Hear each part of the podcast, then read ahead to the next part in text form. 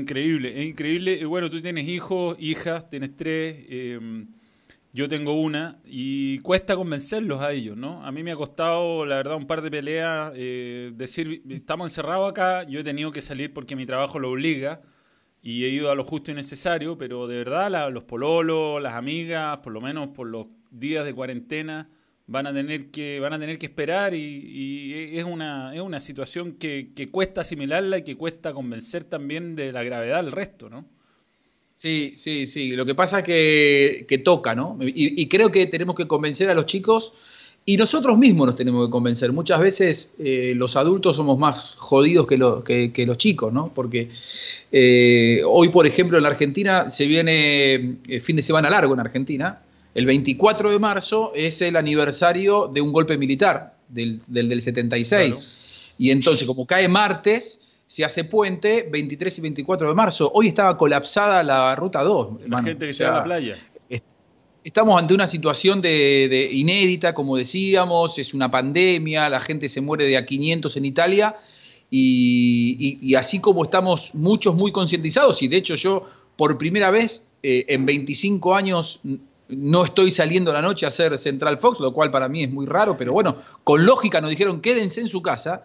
Eh, hay gente que eh, piensa en cargar a los chicos al auto, cargar las maletas y salir a la ruta como si no estuviera pasando absolutamente nada. Me parece que necesitamos que nos caiga la ficha a todos, ¿no? Y, tenemos que entender que no podemos hacer nada más que quedarnos adentro, no hay otra, porque en realidad estamos totalmente indefensos ante esta amenaza mundial. Sí, es una locura, es una locura cómo nos cambió la vida y y bueno, bueno parte del, de la de la misión un poco de este canal es entretener y esa ha sido un poco la, idea estos días. Ya llevo tres días de, transmisiones en, la noche. Ayer estuvo Martín Lieberman, el lunes comenté un partido del año 89 de Chile con Brasil. ¿Cuál?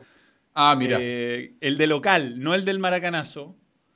No el, del es muy divertido ver ese, ese, partido de nuevo porque a Brasil lo saquearon. Le anularon un gol legítimo. ¿Qué se jugó? ¿En, dónde se jugó? ¿En el Nacional o en el Monumental? No, en Santiago no. El Monumental creo que todavía no estaba habilitado en esa época. Estaba al límite. límite de la reina. Claro, porque en el 91 cuando Colo Colo sale campeón, ya estaba, ya dio la vuelta olímpica en el Monumental en la Libertad. Sí, ese partido lo pretendo hacer también en alguno de estos días, pero lo gracioso de ese partido que uno tiene. ¿Y qué más? ¿Y quién relata? ¿Vos comentás y quién relata? No, no, no, no, no. Lo voy subiendo y bajando el audio de la transmisión de la época. Lo hice. les... Ah, y, va metiendo cositas. Claro, le saqué a Canal, a canal 13, le saqué el, el, está, en, está en YouTube. La verdad no es de buena calidad, pero lo gracioso es que me encontré con sorpresas como un gol mal anulado a Brasil, pero muy mal anulado, claramente offside, claramente offside, o sea, claramente habilitado Bebeto. Habilitado. Y una mano de, Roberto Roja eh, fuera del área que era expulsión. Era expulsión. Expulsión. Sí, y que, increíble porque cambiaba la historia totalmente si expulsaban a Roberto Roja. Pero Escúchame, pero en ese momento eh, esa mano, eh, según el reglamento de ese entonces, ¿era roja? Es que es, que es muy descarado. es una. bueno, pero el Mundial 78, ¿sabés que acá en Argentina están pasando estos días que no hay fútbol en Deporte B, un canal, bueno, vos lo conocés, un canal de deportes del Estado? Están pasando también algo muy bueno, justo hoy, hoy, hoy, lo estaba mirando. Están pasando partidos del Mundial 78 completos. Argentina campeón del mundo, y la verdad que uno tiene el recuerdo del 6 a 0 a Perú o, de, la, no sé, el 2 a 0 a Polonia, pero el 6 a 0 a Perú, Argentina necesitaba ganar por cuatro goles y, ahí yo recapacité, hoy viendo ese partido completo, eh, que Argentina hace el segundo gol a los 44 minutos del primer tiempo, o sea, hasta casi terminando el primer tiempo, Argentina estaba en medio de una quimera, era imposible, viste, ganarle 4 a 0 a Perú. Eh, y, ahí, después en el partido con Polonia, la mano de Kempe volando de palo a palo. que era roja eh, hoy. Era roja, o sea, fue penal y listo. Y después Kempe terminó siendo el goleador y la figura de, de Argentina campeón del mundo. Hoy era expulsión y vos te lo perdías para las fases finales. O sea, no lo tenías contra Perú claro. y, no lo y, no tenías en la final, probablemente. Sí, no, una locura. O sea, una locura. Te hubiera cambiado el mundial. Sí, el reglamento de hoy es muy distinto. Yo no me acuerdo muy bien, pero yo creo que esa mano ya era expulsión en ese momento. Y si no era, era. no, es que una locura. Y más encima Pato Yáñez, que el famoso eh, hace ese gesto. El famoso gesto, ¿no? Ahí lo dice, pero no aparece en la lo cámara. Hace en ese partido, pero además en un momento a Chile hay una tole tole en el arco que es increíble como la saca Tafarel, muy valiente, pues lo muelen a patada. Y Pato Yáñez puntea es muy gracioso, es muy, muy gracioso. Y ¿Habrás reivindicado más de una patada o no? Sí, no, bueno, era. Dunga pegó unas cinco patadas de tarjeta amarilla en el partido, Ormeño pegó una patada a los tres minutos que era para roja. ¿Se te caían las lágrimas o no? Sí, sí. ¿Te emocionabas o no con esas patadas? ¿Eh? Sí, fútbol áspero. En otra época. Aparte les pegaban y se paraban, nada, nada de andar pidiendo auxilio ni nada. Hoy Matías Flores, nuevo miembro, se suma, o sea, gran miembro, de, siempre del balón y ahí está sumándose ah, la gente, mandando un montón de comentarios, un montón de comentarios, nos está viendo mucha gente, Juanjo. Eh, bueno, nos tocó una etapa linda. Contale a la gente, ¿Ah? a la gente que estas charlas que estamos teniendo ahora son las charlas que tendríamos, que, hemos tenido mil eh, entre tape y tape del noticiero y que tendríamos si nos encontrábamos hoy a cenar. Sí, exacto, exacto. Que tuvimos hace poco en, en enero y y donde demostraste ser el mejor asador del mundo. En la descripción del vídeo lo dice. Vamos todavía. No, impresionante. Te digo, Juan José Buscali hace los mejores asados. ¿Ah? Lejos. Lo dijiste en las redes. Sí, sí. Lo dijiste en las redes, lo cual eh, está bien. Eso, eso quiere, quiere decir que sos, que sos leal. No, hicimos. ¿Vos estuviste acá el día que hicimos el cordero? Sí, claro. Uh, un cordero de 16 kilos, me acuerdo. Sí. Me levanté a las 7 y media de la mañana para prender el fuego. A las 8 puse el cordero hasta comimos a las dos y media tarde con todos los, gordos que teníamos acá, ¿no? Sí, que eran más gordos. que eran esos muchachos. sí, porque ahora son más light. Sí. Rea, Guido, los productores. Sí, han ido, bajando de peso. Y el día que Zafarian está asomado ahí eh, buscando la pelota. Bueno, esa, casa, esa casa ahora la tiene dueño, ya no, no, es una selva como era en ese momento, y ahora está, hubiera sido más fácil encontrarla. Sí, sí, sí. Grandes momentos. Fútbol en otra dimensión. Ah, totalmente, grandes momentos. Bueno, con, Juanjo empezamos a, hacernos amigos un poquito a la distancia. Me pasó lo mismo contigo que con Javi, que yo era corresponsal de Fox y ustedes comentaban partidos de Chile. Empezábamos a hablar como para que me pidieran datos y después empecé a trabajar con ustedes. Empezamos en Fox por Noticias con Maxi Palma. Hacíamos un trío en la noche. Un genio, Maxi. Sí, nos reíamos bastante. Y después, bueno, nos tocó un montón de veces hacer esas noches largas cuando, cuando había una señal de Fox, Fox 1, no existía Fox 2, Fox 3 y los partidos terminaban a la una y media de la mañana, el noticiario empezaba a las 2, era una locura, era una locura.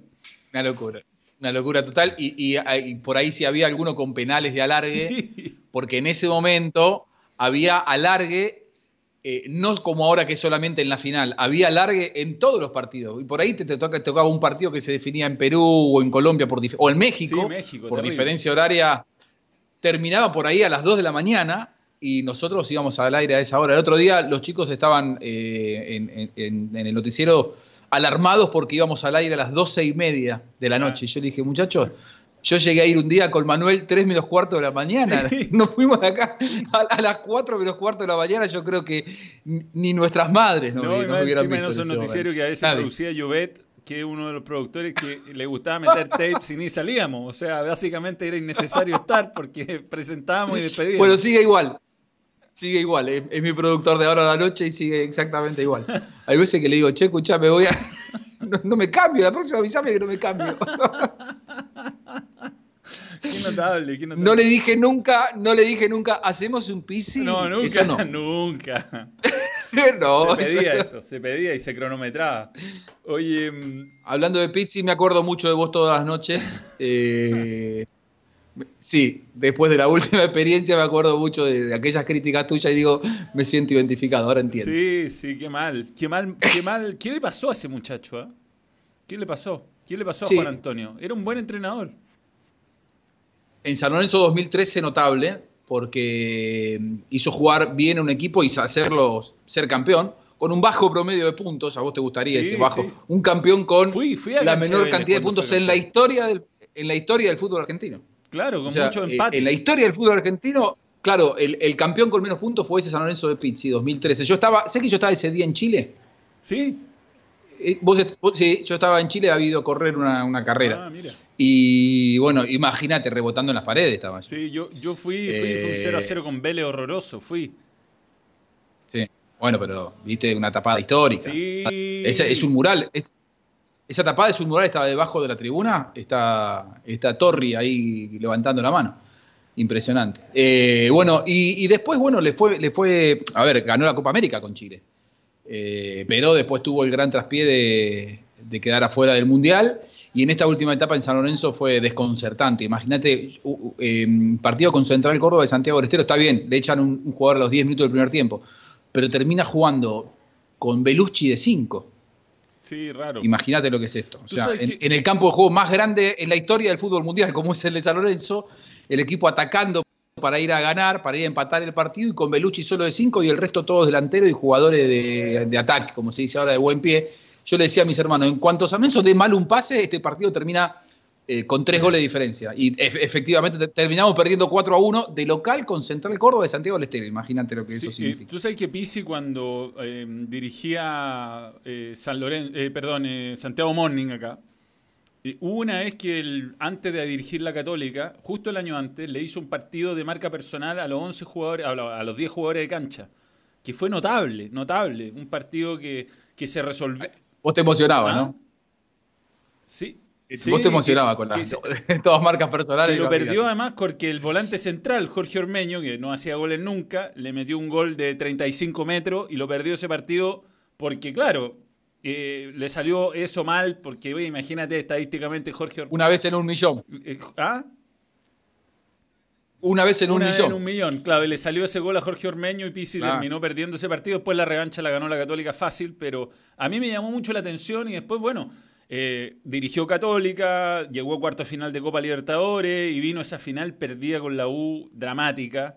Se fue a San Lorenzo eh, eh, y, parecía ir todo bien encaminado y llegó la selección y la verdad, como diría nuestro buen amigo Fernando de Fox, chocó una Ferrari último modelo. Menos mal que no es cirujano. Sí. Pero Porque él dice, yo tengo la, capacidad de pedir perdón. Eh, no, bueno, pero bueno, son, cosas. Eh, lo que pasa que viste lo que son las estadísticas, ¿no? Que muchas veces vos decís, si uno se deja guiar por la estadística, él se va, va a quedar en la historia como uno de los dos entrenadores que ganaron la Copa América con Chile hasta ahora, después por ahí vengan otros. Pero digo, vos decís, mirá qué bárbaro. Y la verdad es que si vos te pones a analizar el ciclo, los analistas, vos fuiste uno de ellos y yo te seguía mucho a vos y a todos tus compañeros, y la verdad que el, análisis que se hace no es, no, es, eh, el mejor. Siguió el bolito, Pero siguió el bolito, la Copa América fue dos fechas después, que, eliminatoria después de que se fue En, todo caso, es, ojo, es un mérito ese, ¿no? También, yo, yo siempre digo que que aquel que tiene la capacidad de poder manejar su, su orgullo como todos tenemos, digamos, todos tenemos un orgullo y todos queremos eh, cambiar y, ponerle nuestro sello a lo, que hacemos, si él en ese momento dijo, tengo que seguir con lo que venía haciendo el, seleccionado anterior, el de, San Paoli, bueno, es, es, una buena señal de su parte. Ahora, después cuando tuvo que probablemente arrancar con la eliminatoria, demostró que, ese equipo tenía claro, y las últimas fechas fueron un desastre y y nada, una pena, una pena. No, no, si yo te veía. La te digo, a mí me cambió No ir a ese mundial es, un trauma al que no me he podido superar, sin duda. un trauma de ribetes total, mayores. Total, me echaron del trabajo que estaba, terminé con mi. Bueno, justo me separé, no, pasó todo, pasó todo en mi vida en ese momento y, y bueno.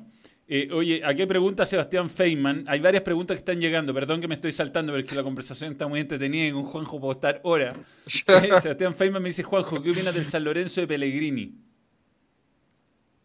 Uf, el mejor de la historia. De, en cuanto, así como el, el de Pizzi fue el campeón del fútbol argentino con menos puntos en la historia, el de Pellegrini fue el equipo que tuvo mayor cantidad de eh, triunfos eh, consecutivos. Llegó a 13 triunfos consecutivos, un equipo extraordinario. Eh, y mirá que Pellegrini le tocó dirigir una etapa en la que San Lorenzo no, gozaba de buena salud a nivel dirigencial. el presidente era Fernando Miele, que era un hombre difícil de llevar, que hizo cosas muy importantes en el club, pero era un hombre complicado.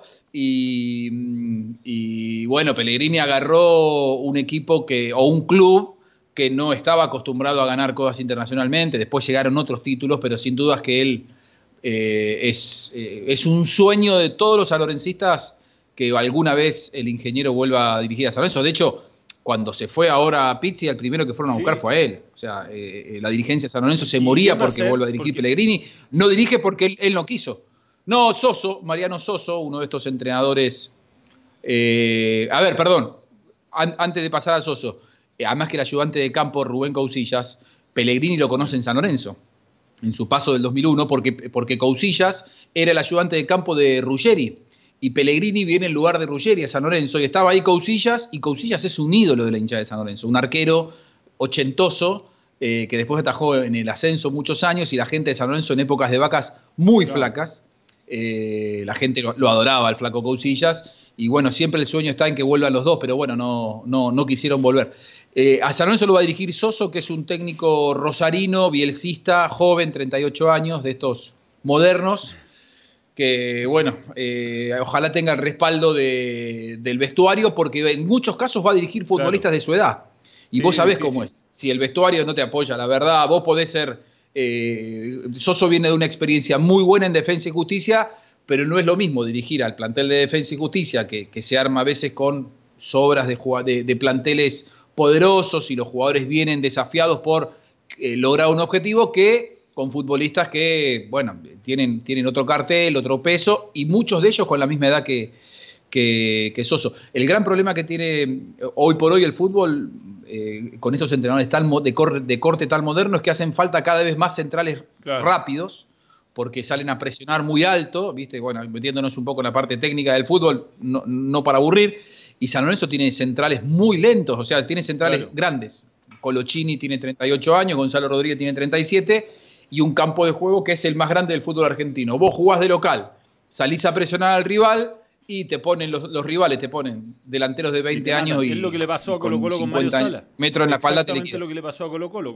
eso, eso, eso, pasa, pasa mucho en el fútbol moderno. Vos fíjate que muchas veces lo que más eh, se impone en el fútbol europeo, que, es hacia donde va el fútbol, eh, es tener centrales rápidos, que ganen el mano a mano, que no necesiten eh, estar cobijados por todo un sistema, sino que en el mano a mano puedan resolver, porque hoy por hoy eh, eh, la, tendencia mundial es sumar futbolistas al, circuito de juego, de, inclusive con la pelota por delante de la línea de pelota, y vos necesitas centrales que se banquen el mano a mano, y si vos no tenés centrales que se banquen el mano a mano. Colo Colo con Insaurraldi Barroso lo sufrió eso con Salas, porque el equipo quería ir a apretar arriba y, la defensa quedaba muy expuesta y, lo, y lo mataban, lo mataban de contragolpe. Jonathan Vivanco, Juanjo querido, salúdame manda un super chat. Abrazo para Jonathan Vivanco. Muy bien, abrazo. abrazo José Carrillo García para la gente de Temuco, que te quiere mucho. Muy bien, yo soy hincha de Temuco. Es más, tengo la camiseta de Temuco, ya es que no me di cuenta de, tenerla acá preparada. La próxima lo, hacemos. Tengo, estuve en el, en el Becker, en el estadio, eh, en la Copa América. Un frío, el partido de Colombia-Perú. Un frío así tremendo. Eh, muchos me preguntan por qué yo, yo hincha de Temuco. Yo cuando estaba de novio con, eh, la que ahora es mi esposa, Uli, eh, nos fuimos de vacaciones al sur de Chile, Villarrica, Pucón, y cruzamos a la altura de Temuco y, recorrimos un poquito la ciudad y me pareció hermosa.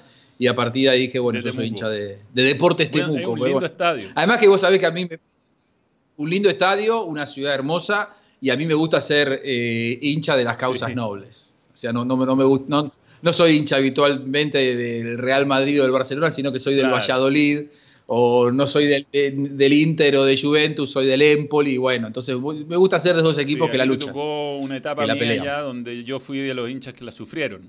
Yo, mientras estuve en Argentina, Católica perdió todas las finales posibles que se podían perder. Así. Tremendo. Tremendo. Ahora estamos viviendo un momento dulce, pero un momento dulce que está siendo amargado por, por distintas situaciones, ¿no? No pudimos festejar el título como queríamos. ¿Y por qué? Y ahora... Es, y ahora se para y bueno. E internacionalmente sigue siendo la gran cuota pendiente, ¿no? Porque esa derrota con América de Cali me parece que fue una, una decepción. Igual lo agarró justo con cuatro lesionados que son titulares y es mucha ventaja. O sea, eh, los planteles del fútbol chileno son muy limitados y la verdad, el volante contención, el Chapa fue en salida, Lescano y uno de los centrales que estaba suspendido fue, fue demasiado. Fue demasiado. ¿Fue en salida está de volante de contención? el volante de contención es Saavedra. Ah. Que jugó a Wed en esa, en esa ah, función. Ah, okay, Pero fue en salida, estaba afuera, estaba afuera Lescano y la verdad Agüed hizo un golazo el fin de semana, ¿no? Agüed, sí. Agüed, acá es el mejor jugador de, Chile hace dos años y medio. Y allá no hacía goles. qué bárbaro. Qué bárbaro, qué bárbaro. Bueno, encontró su lugar en el mundo. No, igual él fue campeón con Racing, que, la gente de Racing lo quiere mucho, pero después se fue allá y la verdad que la rompe. Sí. Sí, aparte que tiene una actitud y es la. Eh, con, con Inter jugó un partido muy bajo, entonces le cayeron un poco las críticas y y tiene su personalidad el hombre, pero, pero ha sido un aporte sin duda. Eh, nosotros no sé cómo lo ven desde allá, igual ahora con esto de que, que Fox eh, y los Fox en general fueron regionalizándose, se perdió un poco la, sensibilidad que uno tenía. Uno, uno en un momento, en la época que trabajábamos nosotros, que bueno, justo América de Cali estuvo en la B, ¿te acordás que no podía ascender? Era terrible, perdió unos ascensos espantosos. Eh, sí uno estaba muy interiorizado de cómo venían los campeonatos y ahora uno con esto, que cada uno está cada uno en su liga, lo va, va perdiendo esa sensibilidad y eso es una pena, ¿no?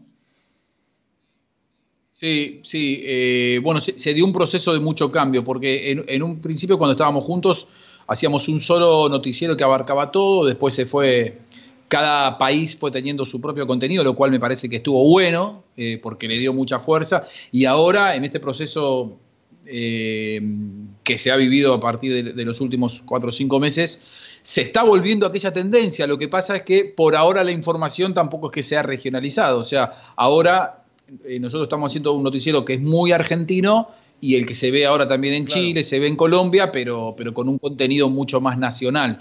No se ha internacionalizado y la verdad que no, no sé cómo va a continuar todo, todo esto. y ahí, bueno, lo hablábamos un poquito antes de, de salir al aire, que y lo hablé ayer con Martín también, se lo pregunté. Eh, qué, pena que, mm, bueno, yo entiendo que las, corporaciones pueden tomar las decisiones que quieran y, uno es un simple empleado, pero yo creo que Fox Sports eh, marcó época, fue, un, fue una referencia absoluta. Mariano Clos, eh, Fernando Niembro, Benedetto, Tití, las transmisiones, después, bueno, los noticiarios tuyos con eh, no sé, Javi Tabar en su momento, Alina, eh, Margarita Weiss, y, se creó algo que era, que era muy especial, que era un espíritu que, la verdad es que tenía una personalidad que, siento que, mm, que, como que no, no fue valorada. En, Chile, derechamente, cerraron Fox Chile, o sea, no existe, dejó de existir. Y yo creo que mm, ponerle la camiseta a un equipo que, no sé, de, de, Fox y poner la camiseta de ESPN aunque sean los mismos jugadores, no es lo mismo. No, eh, es, un proceso difícil para los que hace tantos años estuvimos en, Fox Sports, porque uno eh, casi que lo fuimos moldeando con a, nuestra manera, ¿no? con nuestro estilo. Vos imagínate que Fox Sports arrancó en el 97 en, en Sudamérica y yo empecé a trabajar en el 96 en torneos y competencias y, a mí me llamaron para un proyecto de un canal que no sabíamos ni, ni, cuál era, un canal de cable, en ese momento era todo canal, eran todos canales de aire y a mí me dijeron para trabajar en un canal de cable y casi que a mí me dijeron, bueno, vos que recién entrás, ponete a trabajar en ese proyectito. Y después terminó siendo Fox Sports, pero digo, yo trabajé en Fox Sports desde dos o tres meses antes de que arrancara y, yo realmente formé mi carrera periodística en, Fox Sports y y me siento parte ¿no? de, una historia que ha sido muy rica para nosotros. A nosotros, nosotros le dimos mucho, pero también nos enriquecimos mucho con todo este contacto de tantos amigos en el continente, en todos lados, vos sos parte de, todo esto. Pero eh, hoy por hoy ese canal no existe más. O sea, yo los primeros días eh, de este año, cuando volví a trabajar, me costó mucho. O sea, eh, me costaba conciliar el sueño, te diría. Eh, para hacerme la idea. Y una mañana me levanté, me había cambiado el chip y dije, bueno, eh, no puedo seguir eh, llorando un canal que ya no existe, porque lógicamente son corporaciones, digamos, las empresas no tienen sentimientos, tienen productos, tienen empleados y lógicamente, bueno, los negocios van mutando para un lado, para el otro, y si uno no se adapta a esos cambios, se queda afuera.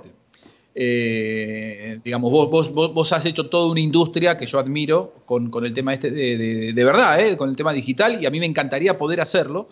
Eh, y yo sé que ahí es donde está el futuro. Y, seguramente, a ver, mi carrera no es la misma desde que yo trabajo para Colombia, por ejemplo. Yo trabajo radio desde este lugar todas las tardes para Colombia desde el 2014.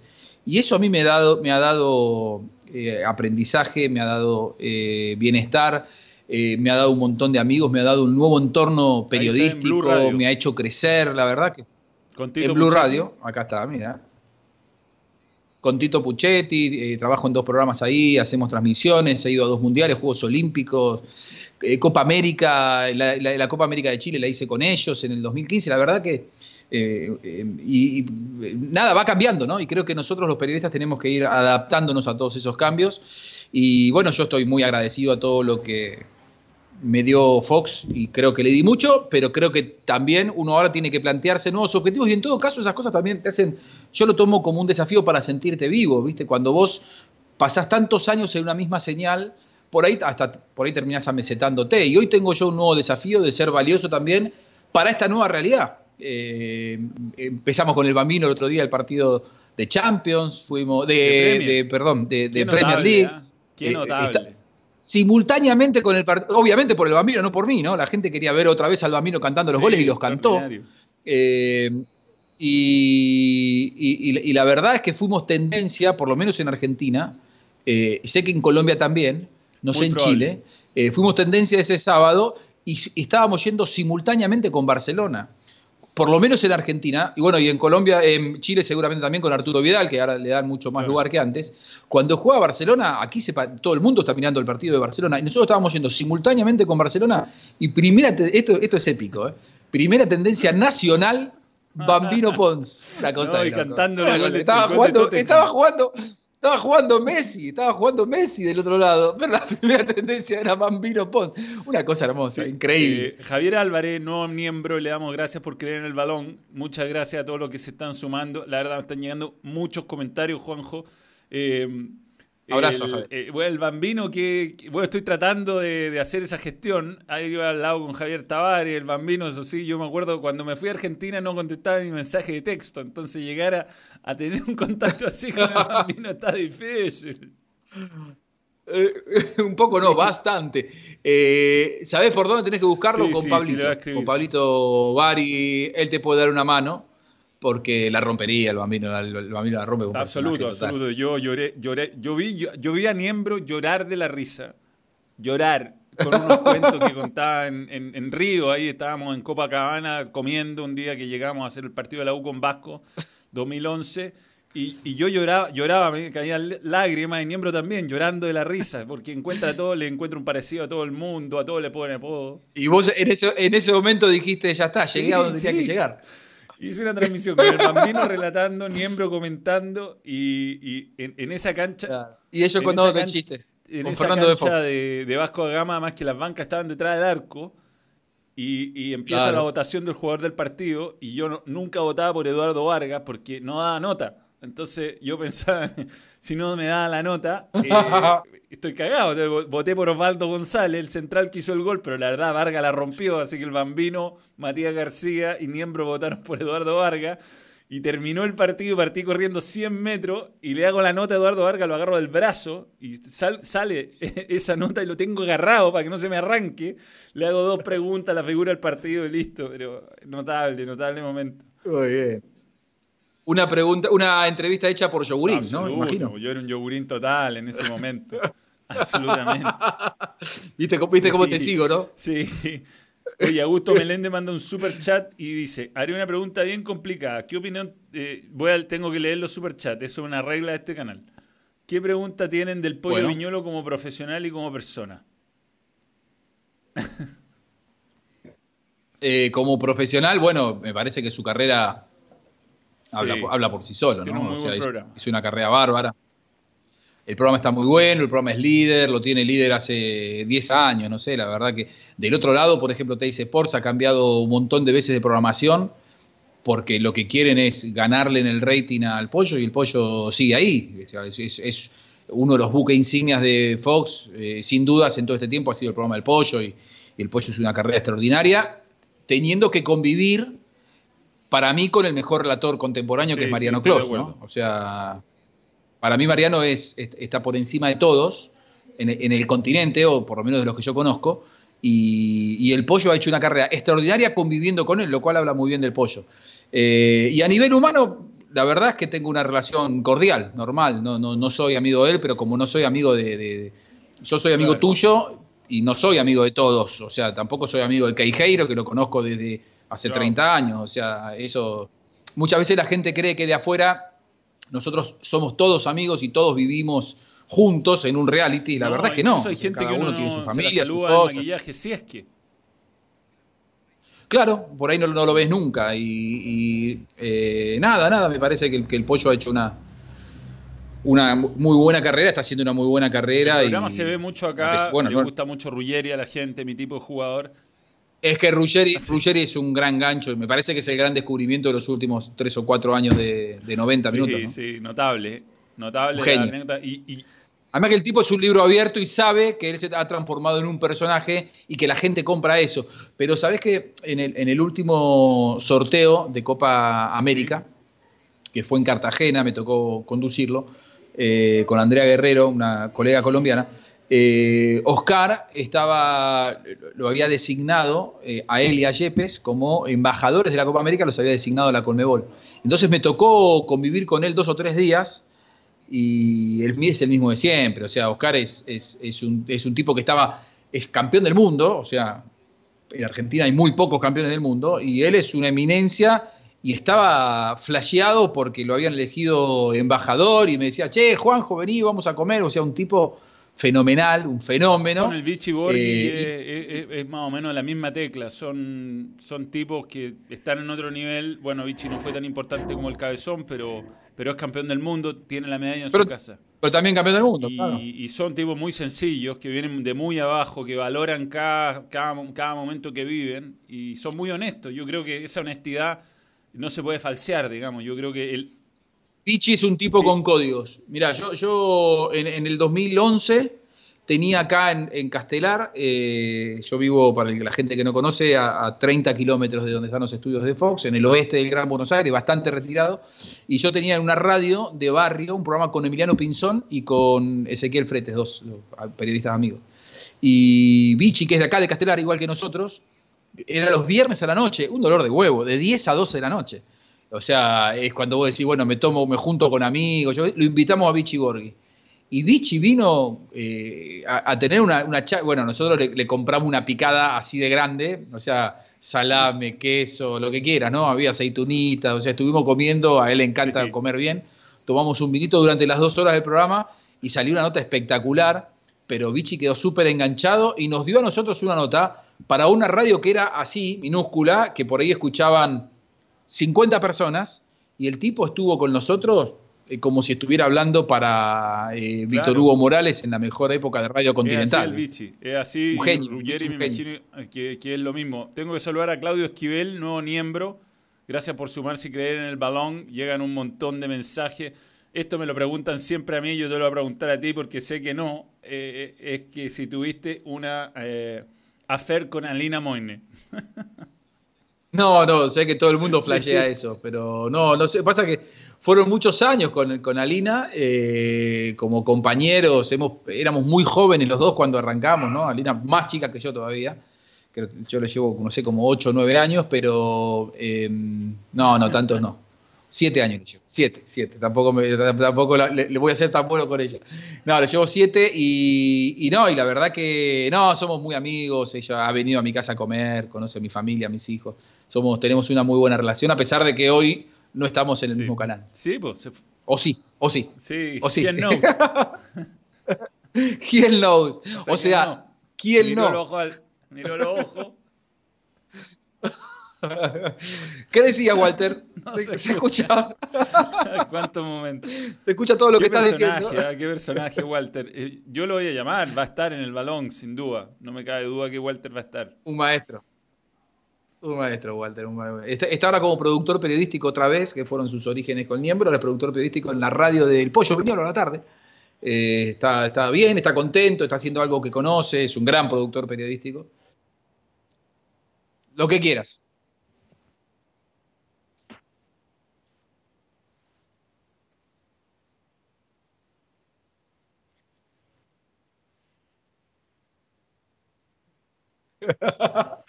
De acuerdo, AM950. Radio, Radio 9. Sí. Un genio, un genio. Un genio, un maestro total.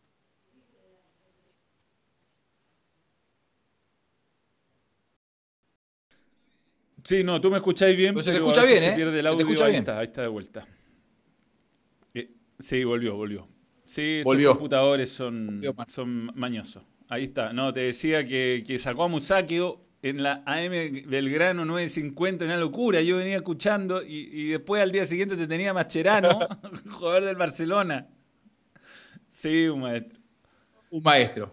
Walter es un, fenómeno que la, la, verdad que le tocó además hacer escuela en, un momento muy, muy difícil porque había que laburar con Niembro. ¿eh? O sea, Niembro era muy exigente en el día a día, él fue productor periodístico de Niembro muchos años en la radio, en una época en la que a Niembro lo escuchaba todo el mundo, o sea, era, era un parlante y era una consigna eh, inevitable escuchar a, Niembro al mediodía porque él te marcaba la agenda y, el productor periodístico era, era, era él. Escúchame, vos que sos un gran runner, vos que sos un gran runner, te voy a mostrar una que segura, una, acá tengo alguna de las medallas de las que corrí. Una que seguro no tenés. Tengo que ir a buscarla, tengo que ir a buscarla. Seguro, creo yo. No, no, pero vos, sos un hombre eh, que no me va a mentir y me va a decir si la tiene o no la tiene corrida. Pero es una figurita difícil, ¿eh? A ver, si yo te digo World Best 10K.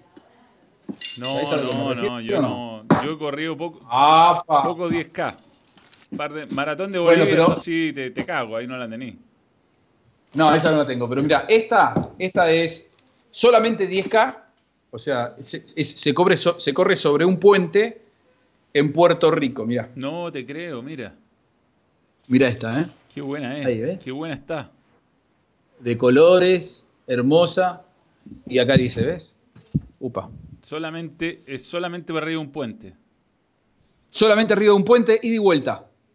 Ahí está, ¿ves? Qué buena. San Juan de Puerto Rico 2014. Es solamente 10K, pero van los, eh, los mejores.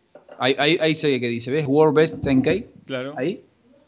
Van los mejores corredores de distancia corta del, planeta, porque es en, en, el calendario internacional de competencias cortas, es super top. Eh, y me llevó a Adidas en el 2014, una de mis primeras. Yo debuté en Chile corriendo me acuerdo. Eh, competencia, un 10K, estaba todo asustado. Eh, y, esta, bueno, Chile fue 2013, esto fue 2014, un año después. yo ya creo que ya corría ahí media maratón, pero, pero bueno, ahí esta, esta fue muy linda, la verdad. Sobre el puente Teodoro Moscoso.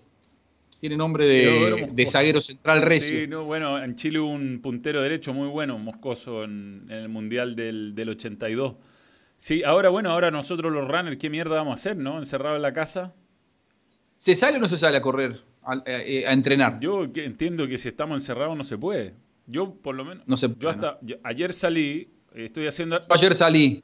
Sí, yo estoy haciendo harta bicicleta porque, bueno, estoy volviendo de una larga lesión, de una larga mononucleosis en realidad. Y la bicicleta es menos, es menos traumática para el cuerpo, pero hice, hice ayer unos seis y medio, estoy, estoy lento, lento, lento. Estoy haciendo 5.50, 5.40 el kilómetro, muy lento. Guacho, escuchame, eh, lento, eh, yo pensé que me ibas a decir lento, estoy corriendo en 4.30, porque yo me acuerdo cuando en esas épocas yo hice un maratón. Eh, vos decías, no, más o menos. Hice un medio maratón en una hora 28. Un animal, una, locura. Eso fue una locura. Llegué con tipos que tenían el número rojo, que eran profesionales. Claro. Yo, yo mi mejor marca el media maratón fue en Buenos Aires, 1.45, 1.46. O sea, casi 20 minutos después que y, para mí es algo imposible de igualar. Mi marca de 1.45, imagínate 1.28. Muy difícil, muy difícil. Oye, Juanjo, eh, ¿qué, opinión tenía ahora del fútbol argentino? ¿Qué, te parece el momento que está viviendo? Eh, eh, ¿Te da una sensación que lo que estamos viviendo en Sudamérica es un poco ir camino a lo que pasa en Europa, donde los River, Boca, Flamengos, eh, Corinthians se van a empezar a distanciar del resto y, no va a haber manera de competir contra ellos? Sí y no. Tengo una opinión formada muy clara. Eh, sí que creo que disponen económicamente de recursos que la mayoría no dispone. Eh, y, bueno, sobre todo me parece que los brasileños están un peldaño muy claramente por encima de, los argentinos. El, presupuesto de Flamengo en la final de la Libertadores eh, duplicaba el presupuesto. Sí, era una locura. Y era una locura. Y, de hecho, el, zaguero central de Flamengo, campeón de América, hoy juega en el Arsenal. Eh, Pablo María, el español. Digo, ellos tienen, hoy por hoy, Brasil tiene un poder económico muy parecido al de una segunda línea en Europa y muy parecido al de, México, por ejemplo, que antes era imposible. Esto es porque el Brasileirao y la Copa de Brasil reparten mucho dinero. Eh, y, creo que Argentina sigue estando un escalón por debajo. Sobre todo por la cuestión dentro del dólar, de Sí, y dentro de lo que es Argentina, es cierto que Boca y River tienen más recursos que la mayoría del resto. Pero no quiero ser tan simplista porque me parece que eso es el, discurso fácil, barato de muchos dirigentes del fútbol argentino que hacen mal las cosas. ¿Por qué? Eh, por ejemplo, el presupuesto Independiente, el de Racing y el de San Lorenzo, si vos te pones a mirarlo, no es tan inferior al de River y Boca. Claro. San Lorenzo en el último mercado de pases, vos te pones a mirar los jugadores que trajo. No, una locura. Y la verdad, si hoy vos comparás el plantel de San Lorenzo con el de River, y no sé si está tan, tan, tan en saga, pero ¿qué pasa? River hace seis años que tiene a Gallardo y no para de ganar, y San Lorenzo en los últimos seis años ha errado en todas las eh, decisiones que ha tomado a nivel de cuerpo técnico. O sea, le ha ido mal. De Guede a esta parte, a Guede le fue bastante bien en San Lorenzo, pero después se termina yendo por diferencias con el plantel. Eh, todos los técnicos que han venido sucediéndose en San Lorenzo le fue mal. Entonces digo, no nos tomamos el verso de que River y Boca son inalcanzables porque tienen más presupuesto, porque además me parece que viene acompañado de decisiones eh, que son acertadas en el caso de River y de Boca y que son sumamente desacertadas en el caso de otros clubes. Eh, por, eso, por eso cuando hablábamos recién de Soso, ojalá que Soso sea el técnico indicado para San Lorenzo, ojalá que Becaché se lo sea en Racing, porque de esa manera se va a poder dar un fútbol que creo yo necesita. O sea, cuando vos tenés un campeonato cortado entre Barcelona y Real Madrid, la verdad es aburrido. a, mí, a mí no me gusta el campeonato español en ese sentido. Me gusta ver los goles de Messi como argentino, me siento los fines de semana, se solazan jugando en el Manchester United, pero la verdad es que yo quiero otra cosa, ¿no? Epa, mirá que tenés a Felipe Melo ahí. Sí, sí, lo tengo, lo tengo acá. Acá está Felipe, mi ídolo, uno de mis ídolos. Mi tipo, ¿Lo viste con el, con el papel lo hice, lo hice, lo hice el challenge, lo estamos subiendo en fuerte pero al balón. Eh, Esteban Percy eh, manda un super chat y nos pregunta qué opinas de que países como Oceanía y parte de Asia no suspendan las ligas. Y nos manda saludos desde Eslovaquia, lo que es incomprobable, aguantando la, cuarentena. Mirá, eh, la, verdad es que no, no, sé cómo está la situación del coronavirus ahí, en esos mm. lugares. No, yo no, no, no puedo eh, sé que, por ejemplo, hoy se, hoy se eh, alguna de las pocas ligas en Europa que se seguía jugando eh, era en Turquía. y hoy se suspendió. Y, se suspendió por fuerte presión de los futbolistas. De hecho, hoy en el programa de radio que hacemos en Colombia hablamos con Hugo Rodallega y que decía que los jugadores tuvieron mucho que ver en esa decisión porque la dirigencia tenía la, decisión de continuar, lo cual parece, es, es una locura porque eh, Turquía tiene niveles de, infectados por coronavirus inclusive superiores a los de Chile o a los de Argentina, en donde las ligas, si bien las nuestras fueron las últimas en Sudamérica en suspenderse, ya se ha tomado la decisión y, me parece que es una locura. ¿no? Yo la, semana pasada hablaba al aire con Sergio Marchi de futbolistas argentinos agremiados y le decía, ¿y cuándo? Porque piensan en, en, el entorno, en los hinchas, en los que están en la tribuna, que no se contagien. ¿Cuándo van a pensar en los futbolistas? El futbolista es, este es un deporte de contacto, en donde se tocan con la transpiración, eh, están los fluidos, los líquidos de un tipo que está esforzándose. La verdad que me parecía que era una locura que siguiera jugando el fútbol con los niveles de contagio que nosotros tenemos. absoluto, y se pone en riesgo además las familias. El tema es los niños. Los niños son portadores y no, no presentan síntomas y, van, y se lo llevan. Claro, son asintomáticos. Sí, A ver aquí quién me está llamando. Enrique Morandé, no puede ser de otra manera. Un amigo que no, no tiene redes sociales.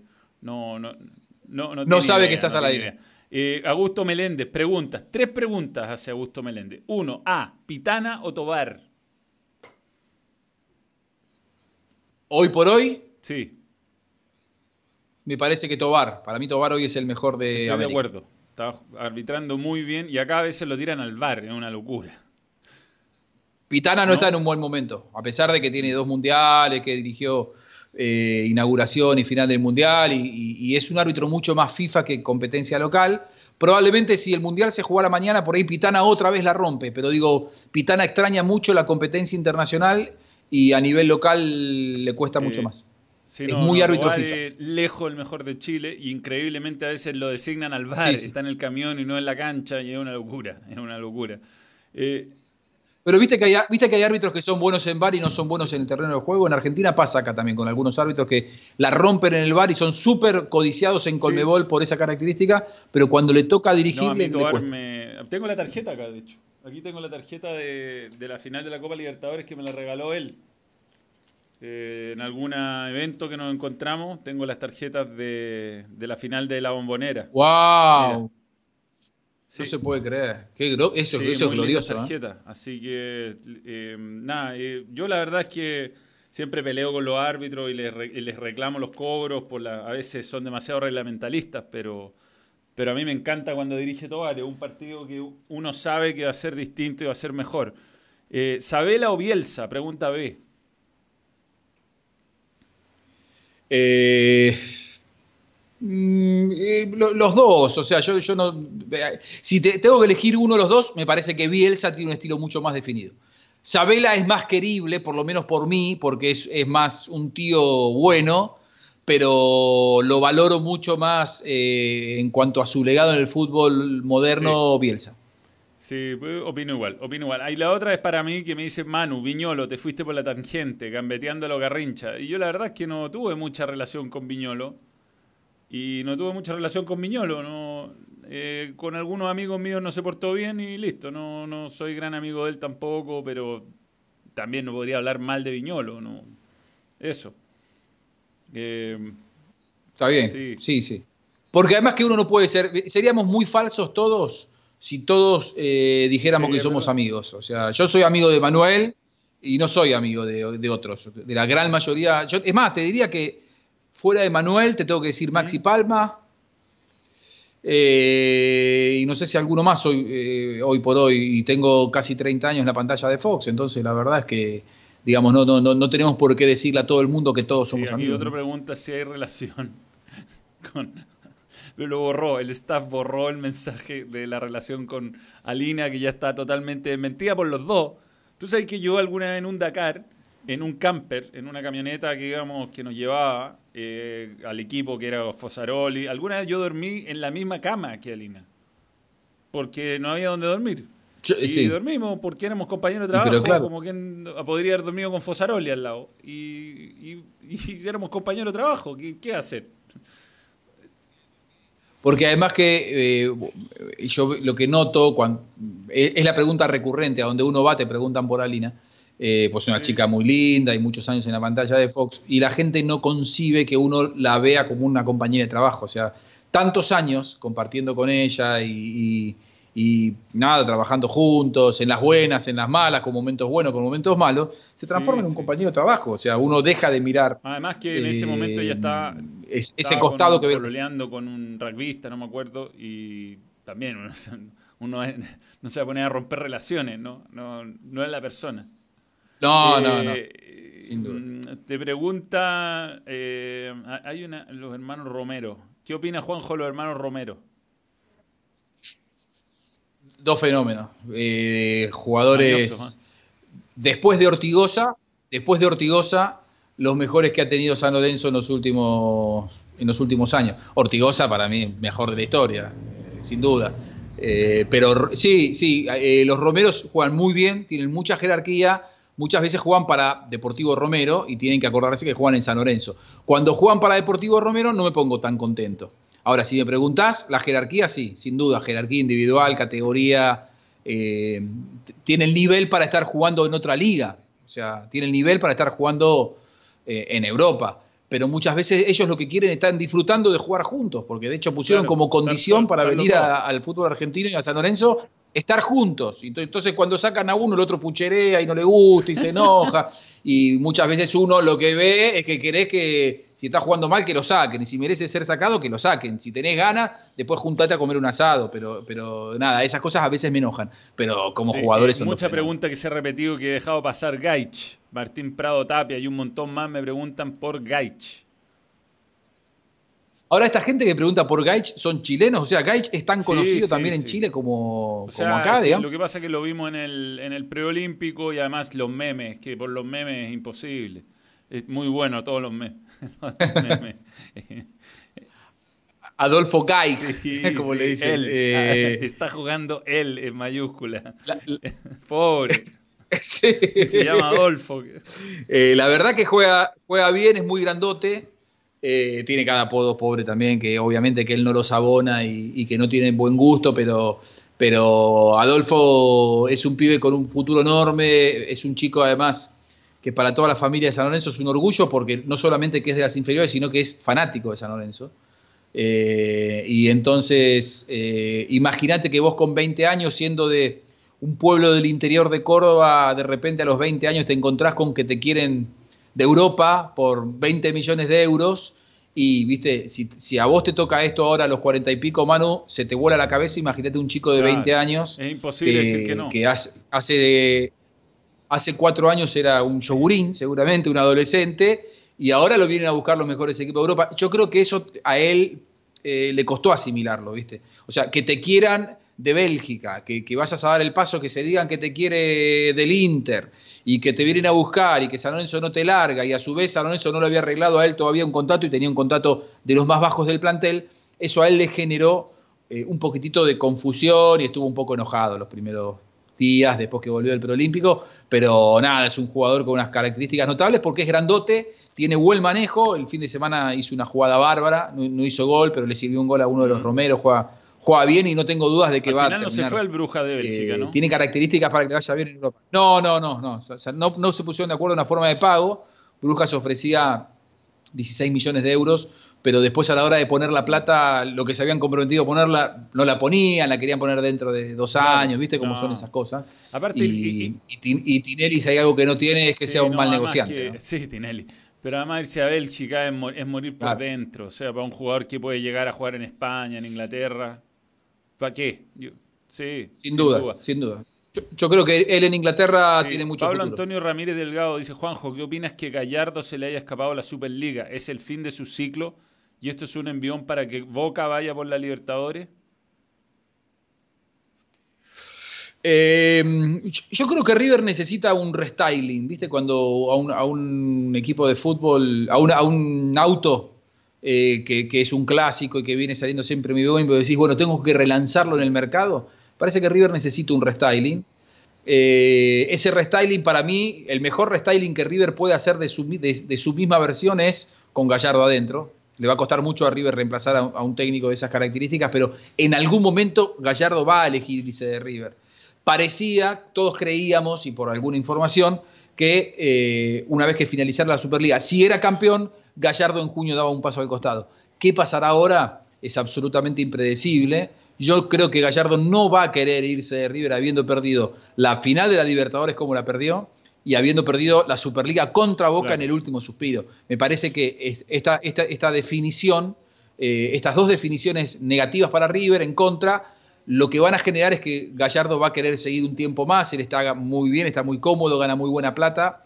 Eh, pero River necesita un restyling con Gallardo adentro. ¿Qué es un restyling? Y traer, sí, pero reemplazo de, por ejemplo, Ezequiel Palacio se le fue. Él no salió en ningún lado a llorar. Me sacaron al jugador que me manejaba la mitad de la cancha. Pero River no, no, no, no lo reemplazó a Ezequiel Palacio. Sí, un jugador que hacía un trabajo silencioso extraordinario, que con una jerarquía notable, y tuvo que adaptarse el medio de la competencia a jugar con tres centrales, eh, a jugar con los laterales sumados a, la mitad de la cancha. River terminó jugando con un 3-3-2-2 que no lo había utilizado nunca, eh, inclusive dentro de la Superliga, ni hablar en la Libertadores pasada. Y, creo que para que Gallardo se quede y siga siendo exitoso, creo que River necesita reemplazar a algunos que se fueron. Y hay algunos futbolistas que hace tiempo no le rinden. Prato es un jugador por el cual River gastó una fortuna pero que ahora hace un año que no hace goles, casi un año que no hace goles, y entonces la verdad es que es mucho tiempo. Desde mayo que Prato no hace goles en River, eso es mucho. Es demasiado. Esteban Persi, nuevo miembro, gracias por creer en el balón. Eh, muchas preguntas, muchísimas preguntas. Blandi, ¿cómo crees que le va a ir en, Chile? Jorge Salazar Lagos, pregunta. Blandi es un, es un goleador de raza. Eh, Nico. Eh, Mm, eh, y, ante, más allá de esas características futbolísticas, me parece que es un jugador inteligente. Eh, y creo que hoy por hoy, cuando vos sos un jugador profesional como él, eh, con características de goleador y además le sumás el intelecto, me parece que tenés gran parte del camino recorrido. Yo creo que Blandi de, San Lorenzo se fue transformándose en, en multicampeón en San Lorenzo y, se fue siendo uno de los goleadores más importantes en la historia del club. Y se va porque también necesitaba un cambio de aire, pero no, no porque le estuviera yendo mal. Creo que Colo Colo, además es un equipo grande y, para él que está acostumbrado a jugar en equipos grandes, eh, me parece que tiene todo para que le vaya bien. Se habla de Alfaro, se habla de, Checho Batista. Checho Batista es un nombre que ha sonado. Para una editorial, ¿no? Una que otra se hizo a propósito de él. Y está Holland acá, que también preguntan mucho. Eh, ¿qué, te parece Holland? ¿Crees que le puede dar un salto de calidad, un, extra católica? Yo creo que Holland, eh, cuando él gana la Sudamericana con Independiente y, vuelve a Independiente, él volvió a ese Independiente con sus jugadores, pero él eh, volvió Independiente competitivo, un Independiente que venía de sufrir también un trauma muy grande, ¿no? porque Independiente venía del descenso y necesitaba sentirse orgulloso de, volver a ser, como le pasó a River en su momento, de, volver a ser Independiente. Él le da el título de la Sudamericana y, tenía ante sí la gran oportunidad de ser el Gallardo de, Independiente. Así como Gallardo lo fue para River, eh, él hacerlo en Independiente. Ganó un título y me parece que después empezó a tomar algunas decisiones extra futbolísticas adentro del vestuario que hicieron que él fuera perdiendo el equipo. Me parece que él es un muy buen entrenador, un entrenador a nivel de decisiones futbolísticas con, eh, eh, mayúscula, pero que tendrá que revisar las decisiones que toma fuera de, la cancha porque el plantel de Independiente con el cual él fue campeón y con el cual en un momento tuvo mucha armonía, se le terminó yendo de las manos. Y eso es importante, digamos. Eh, un, líder de vestuario tiene que eh, convencer a sus jugadores y tiene que tenerlos eh, en la palma de la mano. Y él en un momento lo perdió. Y eso entonces termina siendo a que alguna falla, algún problema termines teniendo como para perder a tu plantel. Sí, algún roce ha tenido, se supone. Bueno, eran nuevos miembros. Queremos WWE, nuevo miembro, y vuelve Diego Gordo Fernández, que tiene una foto de Diego Gordo como foto de perfil. Gracias por creer el balón. Eh, Andrew Mackenzie, que también es miembro, nos manda saludos a los dos. Tengo dos preguntas para Juanjo. Uno, ¿cuál es su vídeo favorito del balón? Eh, ah, no, yo, tengo una, una, foto tuya muy buena que es la de la del el, belga con la con, y vos, y vos haciendo también ese esa, esa, parodia es muy buena. Y además que esa cara de Felaini, yo siempre, y nunca te lo pregunté, mira que hemos hablado, ¿eh? ¿es de verdad esa cara o está cara trucada? El pelotazo esa que hice yo con la... No, no, la cara de Felaini no, se puede creer. Es un pelotazo. La original es esa. que recibió Felaini. Y lo tratamos de emular en el Estadio Nacional, me tiraron pelotas verdaderas a la cara y todo. Es, ese es mi video preferido. De fuerte pero al balón. Muy bien. Muy bien. ¿Y PES o FIFA? ¿Qué están jugando con Santi? Con Santi jugamos al FIFA. me gana. Sí. Me gana. Ya no, ya no, es como antes. ¿ah? No, no, no, yo antes le, ganaba. Ahora, si saco un empate, eh, nada de ir a largue, viste que ahora más los pibes se terminás 1 a 1, 0 a 0 y van a la larga de 30. Le digo, escúchame, en el fútbol hay empates también. Pum, me voy. Huyo. la vida me sorprende huyendo por el pasillo, saliendo despavorido de su pieza, festejando un empate. Pero bueno, eso pasa muy pocas veces. una vez cada 10 sí, Está difícil. El uno no se sabe los trucos, no tiene tiempo. Uno no tiene tiempo. Bueno, ahora vamos a tener tiempo de perfeccionarnos. Yo he tenido ganas de volver a jugar. ¿Sabes que está, está, bueno? Está bueno eso. O sea, uno a veces, muchas, muchas veces, eh, termina ocupando, y esto me, pongo un poco filosófico, pero bueno, son los tiempos que nos toca vivir, eh, termina ocupando, sobreocupando su tiempo y, perdiendo esa sensibilidad de, las pequeñas cosas. Y yo estos días en los que no me toca ir a la tele, porque, porque eh, nos dijeron no vengan a hacer Fox, y solamente haciendo la radio y sin poder salir de mi casa, estaba saliendo solamente para entrenar. El resto estoy en casa eh, conviviendo y reviviendo cosas con, mis hijos que por ahí hacía mucho que no hablaba. Y vos decís, no, los chicos ahora no hablan porque están todo el tiempo con el teléfono. No, uno también está muchas veces sobreocupado. Y está bueno también eh, estar obligado a no tener tanto estímulo que esté alrededor de uno mismo, ¿viste? Que uno esté un poco más tranquilo y pudiendo disfrutar de esas relaciones humanas. Y la verdad que estoy tratando de disfrutar. ¿Pasa que estáis durmiendo mejor? Eh, más, o, más o menos, más o menos, no, porque estuve, eh, estuve anoche me, acosté, anoche casi no dormí, anoche me quedé viendo un programa donde había un, científico estambulián eh, muy bueno y la verdad que pintó un panorama tan oscuro que me ah. dormí preocupado. venía, venía durmiendo bien, pero anoche dormí preocupado. Eh, lo que estoy viendo súper enganchado es eh, la, serie de Pablo Escobar. Eh, eh, no sé si la viste. El, patrón del mal, larga, larga, tiene como 80 capítulos, pero muy buena. Sí. Muy buena. Y bueno, entonces cuando me cuesta dormirme a la noche con los auriculares, pues si no mi mujer me, me putea a las 3 de la mañana si no me puedo dormir, me pongo los auriculares y miro, miro El patrón del mal. Yo, yo, he estado viendo series cortas, la verdad. Buena, ¿eh? Cortas de, pocos minutos, documentales.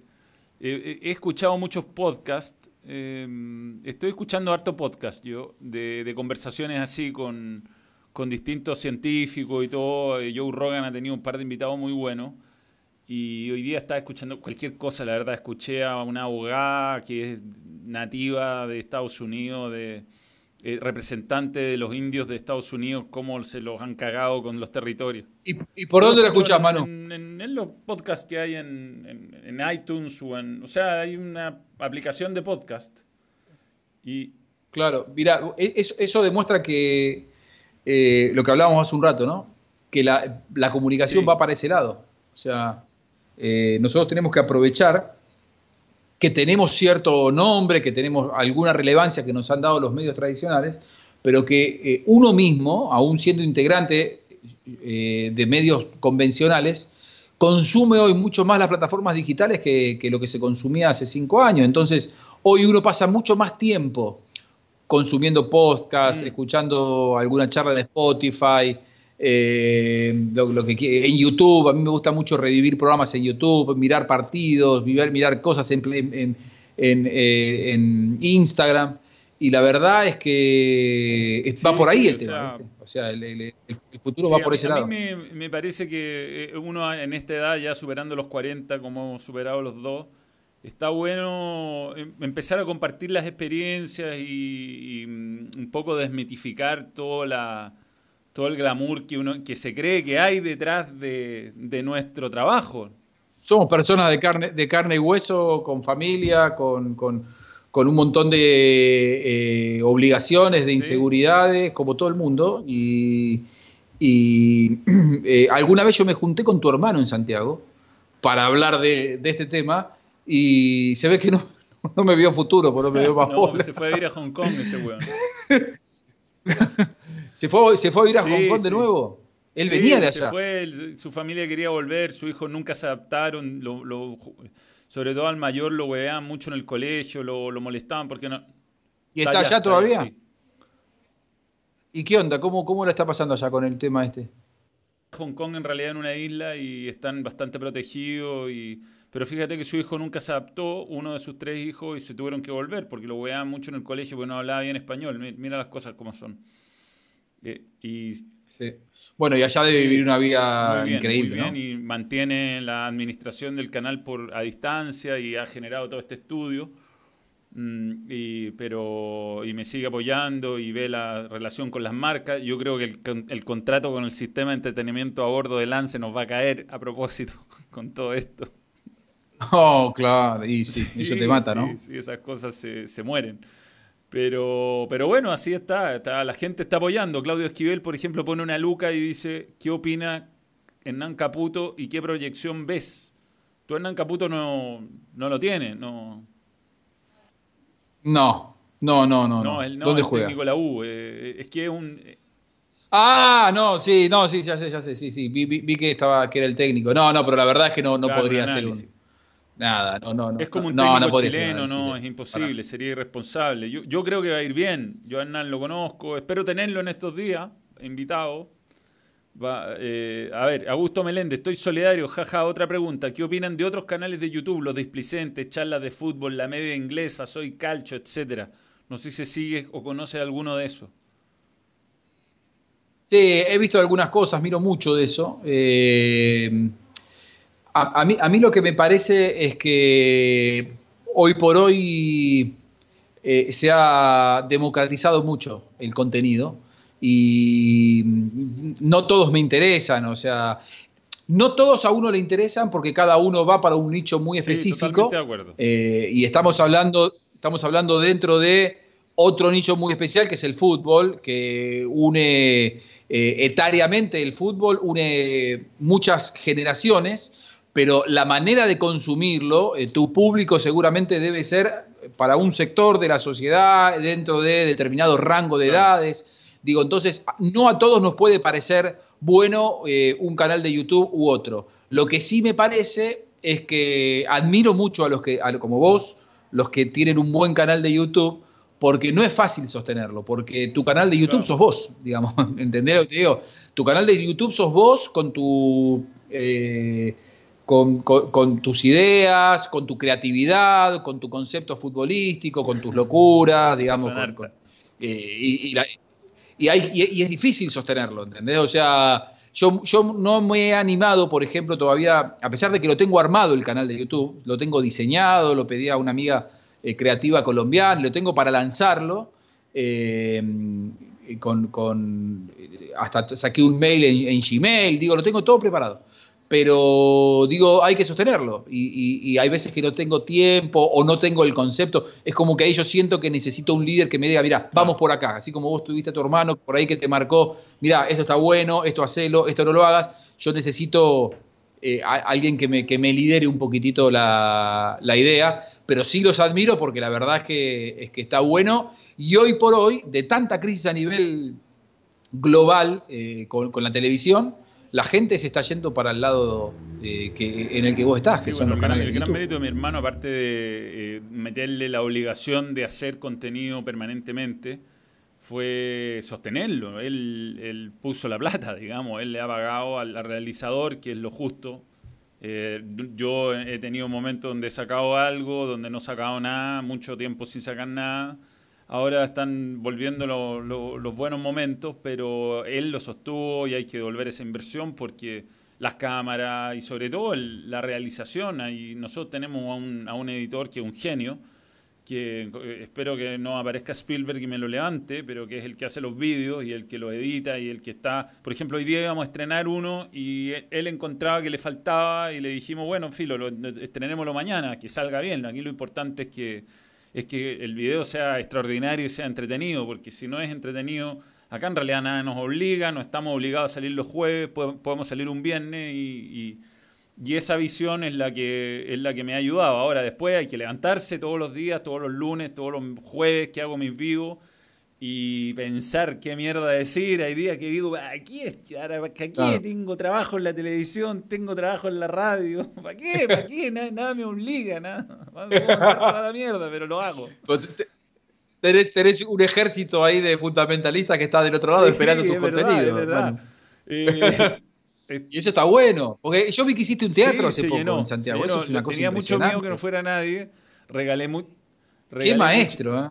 Qué bueno la gente, ¿no? Qué satisfacción. Porque eso, eso es una satisfacción que eh, seguramente yo no la he tenido nunca. Porque yo he ido a dar alguna charla, pero pero esa gente te fue a ver a vos. O sea, eso es una satisfacción que me parece que eso es una graduación para cualquier periodista, ¿no? Es decir, mi contenido logró llenar un teatro. Porque la gente además te pide fechas. Y suspendí una porque me sentía muy mal ahora en febrero. Y teníamos una hora en marzo que vamos a tener que suspenderla. Pero además eh, fue algo distinto. Hice, la verdad lo llevaba escribiendo 10 años, es una especie de unipersonal, eh, tiene todo un hay algunas cosas que se han visto en los vídeos, por supuesto que está muy relacionado con el fútbol rústico, pero es, es, un, básicamente un show de stand-up como los que da Netflix. Y, era todo un desafío hacerlo. Qué groso, ¿eh? Así que fue, me, me, mandé y lo hice, fueron muchos miembros, fueron 50 creo. Y además quedaron entradas, mi viejo no tenía entrada, tuvo que entrar a la mala, le tuvieron que poner una silla, como que yo tenía mucho miedo que no fuera nadie. Fue, fue muy loco, fue muy loco. Sebastián Neypan ¿Ah? ¿Y tu viejo qué te decía? Estaba cagado de miedo, que qué iba a decir este weón. Muerto de vergüenza. Pero orgulloso, orgulloso, al final. Le gustó. Es que la verdad es que estuvo muy bueno, la producción ahí trabajó muy bien eh, y me ayudó. Yo trabajo con, con Sebastián Puga, que a lo mejor te ha tocado verlo por Instagram, que es uno que es el doble del profesor, como el doppelhanger, ese que es idéntico al profesor. Sí. Sí, él, él trabaja conmigo como guionista. Está Camilo, que eh, tú lo conocías, Camilo. Ha ido alguna. ¿Ah? Genio. Camilo, Camilo Obdulio. Camilo Obdulio es. Claro, genio. ¿En serio? ¿Él, es guionista? Guionista, trae fuerte pero al balón. Eh, la, la tengo, tengo el WhatsApp yo de Camilo. Él, es un, un, gran creador de todo esto. ¿eh? Absolutamente, absolutamente. Fuerte, pero el balón, eh, la cuenta de Instagram la maneja prácticamente él. Yo me meto muy poco ahí. Se nota además cuando me meto yo. y se nota cuando se mete David, que bueno, hay varios tenemos acceso, pero hemos, hemos hecho un equipito ahí que está tratando de salir adelante y, de hacer una corporación que...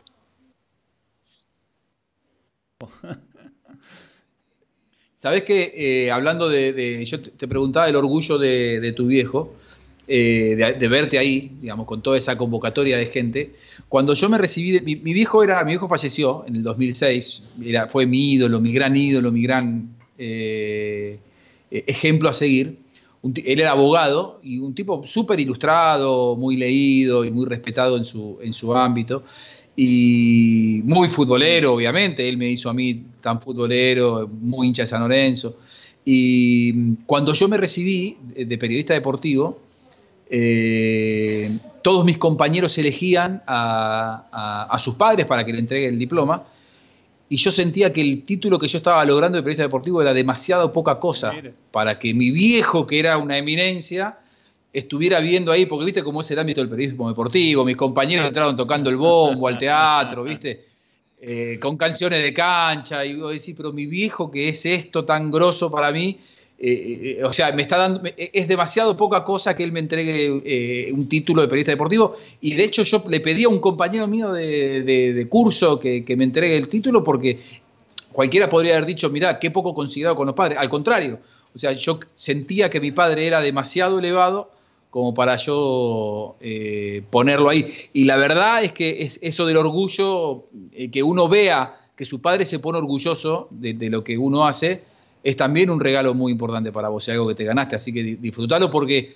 si bien mi viejo siempre, mientras estuvo vivo, valoró mucho todo lo que yo fui logrando y era mi, hincha número uno, yo sentía que yo pude haberle dado eh, más, que pude haber hecho algo más, más elevado y haber conquistado más cosas. Es uno de, las, de los sentimientos con los cuales voy a convivir seguramente sí, el resto de mi vida. Es difícil. Bueno, a mí me pasó con mi vieja. Mi vieja me impulsó mucho los dos años de los dos primeros, el primer año de periodismo que fue un desastre. Reprobé todo, no iba a clase, me dedicaba a jugar eh, en ese momento Super Nintendo todo el día o Nintendo 64, no me acuerdo. O ahí salió el Winning Eleven 4, entonces nada, me dedicaba a cualquier cosa y después, bueno, me terminé sacando el título, no sé si me sirvió de mucho, la verdad, pero mm, pero sí, me hubiera gustado compartir con ella, compartir mi hijo, tantas cosas que uno se, se, pierde y que, y que en este momento, bueno, estos días como de bueno, que uno sea concientización. La importancia que son para la gente grande. Esta, esta, porque finalmente hay que cuidarlo a ellos, y eso es esta pandemia. Nosotros, la gente un poco más joven, eh, podemos tener a lo mejor la posibilidad de, enfermarnos y salir con éxito. Eh, uno ha tenido especial cuidado con ello y una pena no poder verlo. Lo he llamado todos los días, hemos conversado ahí. Hoy día eh, mi, mi, hija lo, lo, agarró y, lo llevó a no sé dónde a buscar un gato que se sumó a la familia, todavía no tiene nombre, pero por lo que veo no tengo ninguna posibilidad de elegirlo, ese nombre. Eh, y ahí está, siempre, siempre apoyándome, siempre apoyándome. Eh, no quiero dejar pasar este super chat, Juanjo, antes que terminemos, de Sebastián Neipan, que dice que ¿a qué crees que se debe que Argentina hace tiempo no gana nada a nivel adulto? ¿A qué crees que se deba? Eh, a ver, Argentina lo último que ganó fue en el 93, después ganó dos, títulos olímpicos que por ahí 2004 y 2008 en otros países por ahí te lo consideran como un título eh, total o un título de adultos. Está bien que no lo consideremos. Cuando vos te pones a mirar los jugadores que pasaron estos últimos 27 años, no podés creer, o sea, te hablo de 27 años, que es del 93, el último título en Ecuador, ahora al, año 2020, no podés creer que Argentina no haya ganado nada. Creo que, pasaron varias cosas, varios desaciertos, varios entrenadores que no han estado a la altura, eh, generaciones de futbolistas muy ricos y la verdad que mucha mala suerte en, muchos casos. Argentina ha jugado muchas finales y no le tocó ganarlas por detalles. Eh, finales que las tenía prácticamente ganadas, la del 2004. Sí, increíble. Eh, la, del 2000, eh, la del 2004 fue increíble. La del 2007 Brasil nos gana bien. ¿Qué otra final Argentina juega? Bueno, el, Mundial, después las dos finales con Chile 2015-2016. Digo, Argentina se ha mantenido en la elite, no ha ganado, el fútbol es ganar y perder. Eh, creo que se le han dado muchas en contra y ya llegarán los títulos, no, no, no me parece tan grave. Sí, eh, yo ah, creo que Argentina está ante una etapa importante de recambio. Eh, ha tenido durante 10 o 12 años esos famosos generales que han acaparado los puestos de, decisiones a nivel de jugadores, el caso de Mascherano, de Biglia, de Di María, de Higuaín, y creo que se se hizo el recambio. Esta Copa América que no se va a jugar ahora, creo que llegaba en un buen momento para Argentina. Me parece que Scaloni, que llegó sin, sin eh, ningún tipo de respaldo y sin pergamino, y para mí era una locura, me parece que Scaloni ha logrado, no sé si será el mejor o peor entrenador del mundo, de hecho creo que no es el mejor, pero sí ha logrado algo importante, que es eh, que el equipo juega algo, eh, haber hecho un recambio generacional y es más, yo soy de los que creen, y esto sería para abrir un canal de YouTube mío, que Argentina juega mejor sin. Messi que con Messi. Eh, eh, sí, o sea, yo si fuera técnico de la selección argentina, a mí me gustaría una Argentina en donde jueguen los 11 jugadores y si, está Messi adentro, obviamente mejor. Ahora, cuando está Messi, los otros 10 se dedican a darle la pelota a Messi, a quedar bien con él. Y el gran desafío de Scaloni es transformar a esos pasadores de pelota solamente y, que terminan siendo bufones de Messi en jugadores que tomen decisiones y que eh, demuestren en la selección por qué están en Europa. Cuando no está Messi, eh, esos jugadores brillan, juegan como juegan en Europa y terminan siendo mejores. Eh, si a mí me preguntas hoy por hoy, a mí me gusta más la selección argentina, y con esto me van a matar, pero me gusta más la selección argentina sin Messi que con Messi porque es más un equipo. vos necesitas que sea un equipo. Y el, mientras Argentina no logre constituirse en un equipo con Messi adentro, va a seguir siendo un, un problema. o sea, tú lo que estás pidiendo es un equipo sin él. Sin él, sin él, sin él. Sin él, sin él, sin él. o con él, pero con otros 10 que no le tengan tanto miedo. El tema es que si está él, los otros 10 lo único que hacen es levantar la cabeza y dársela a él y no juegan. Porque hay muy buenos jugadores individualmente, Lautaro Martínez, Lo Celso, eh, Palacio. y, tiene, en este fútbol eh, distinto, en el que en Europa se juega mucho con 4-3-3 eh, y con muchos interiores, Argentina ha logrado una generación de futbolistas con muy buenos interiores y que haber tenido durante tantos años a esos jugadores que no permitían que se llamara al resto, vos te encontraste en, la Copa América de, Brasil, la del año pasado, la del 2019, con una generación de jugadores eh, intermedia, 25, 26 años, sin experiencia en la selección. Y vos decías, ¿pero cómo? Si tienen 25, 26 años, tienen tres partidos en la selección. Y porque Bacherano tiene 150. Si vos tenés en nueva generación de 150 partidos, lógicamente los que vienen atrás no juegan nunca. Entonces, hoy Argentina está empezando, y los hinchas del fútbol argentino como yo, estamos empezando a descubrir a jugadores eh, en los cuales no podíamos confiar porque siempre jugaban los mismos. Entonces, eh, eh, me parece que ahí Scaloni ha tenido un gran acierto, que es animarse, no le quedaba otra, pero animarse y tener buen criterio a la hora de, elegir los, los reemplazos. lógicamente que Messi tenía que seguir estando y reitero que se entienda la idea.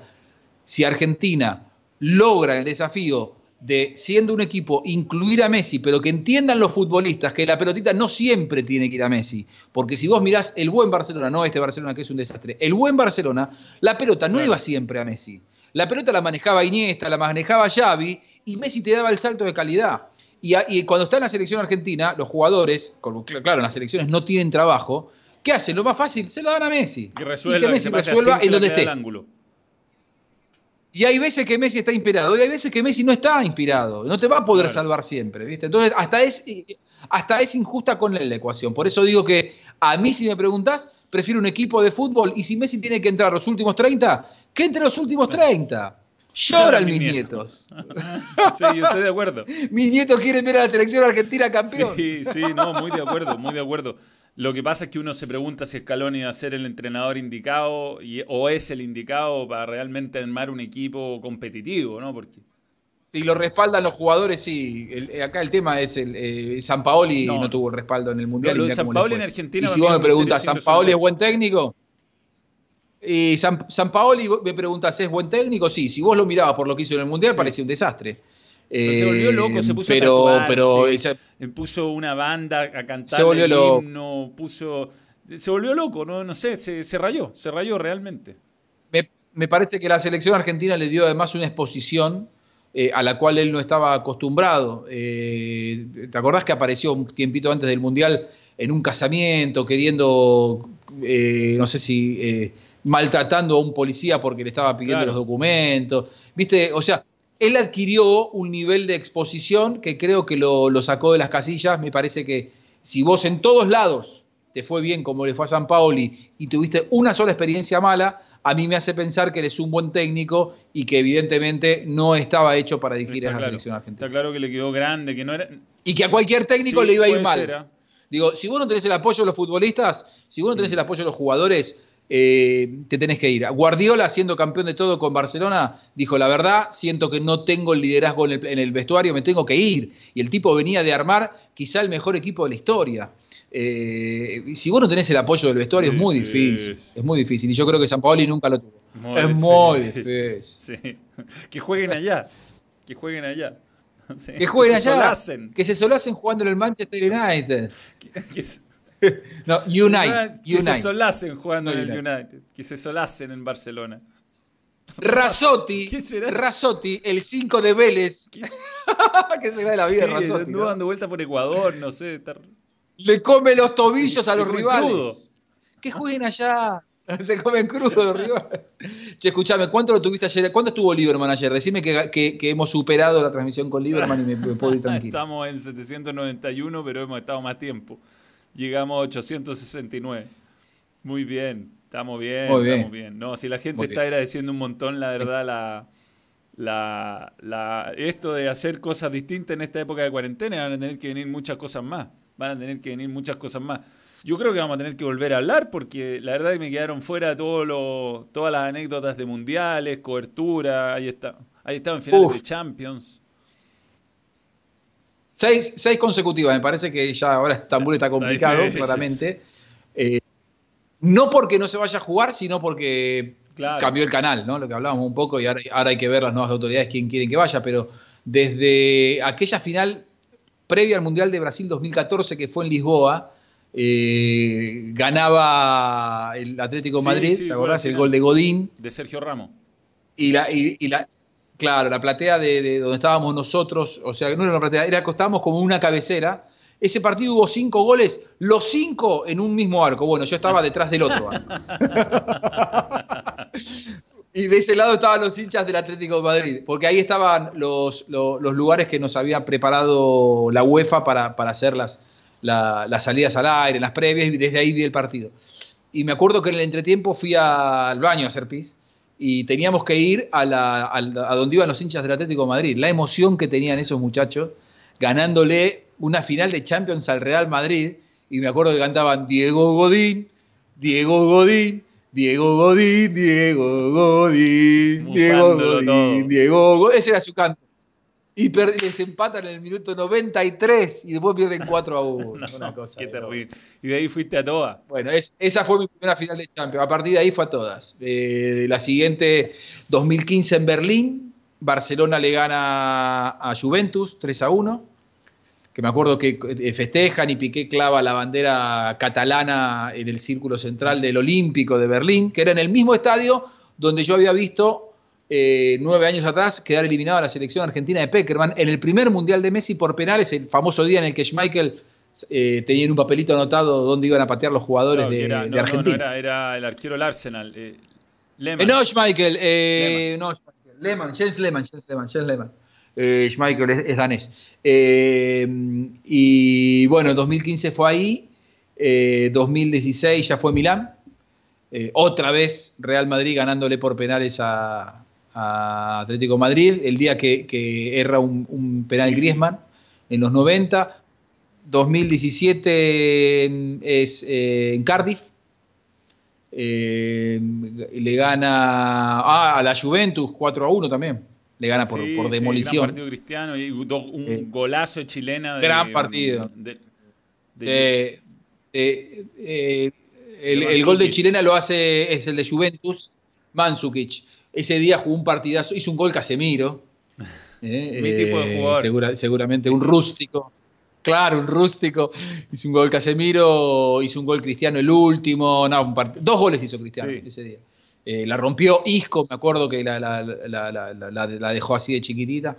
Y bueno, ya después 2018 Kiev, el día de, los errores del arquero de Liverpool, que está atajando en Cario, está en Turquía, me parece, Cario. Fue la mierda. Sí, sí, y es más, creo que era suplente ahora últimamente en, Turquía. Y bueno, y la, última la última final en... La de Madrid. ¿Cuál, fue la última? Ya, que ya...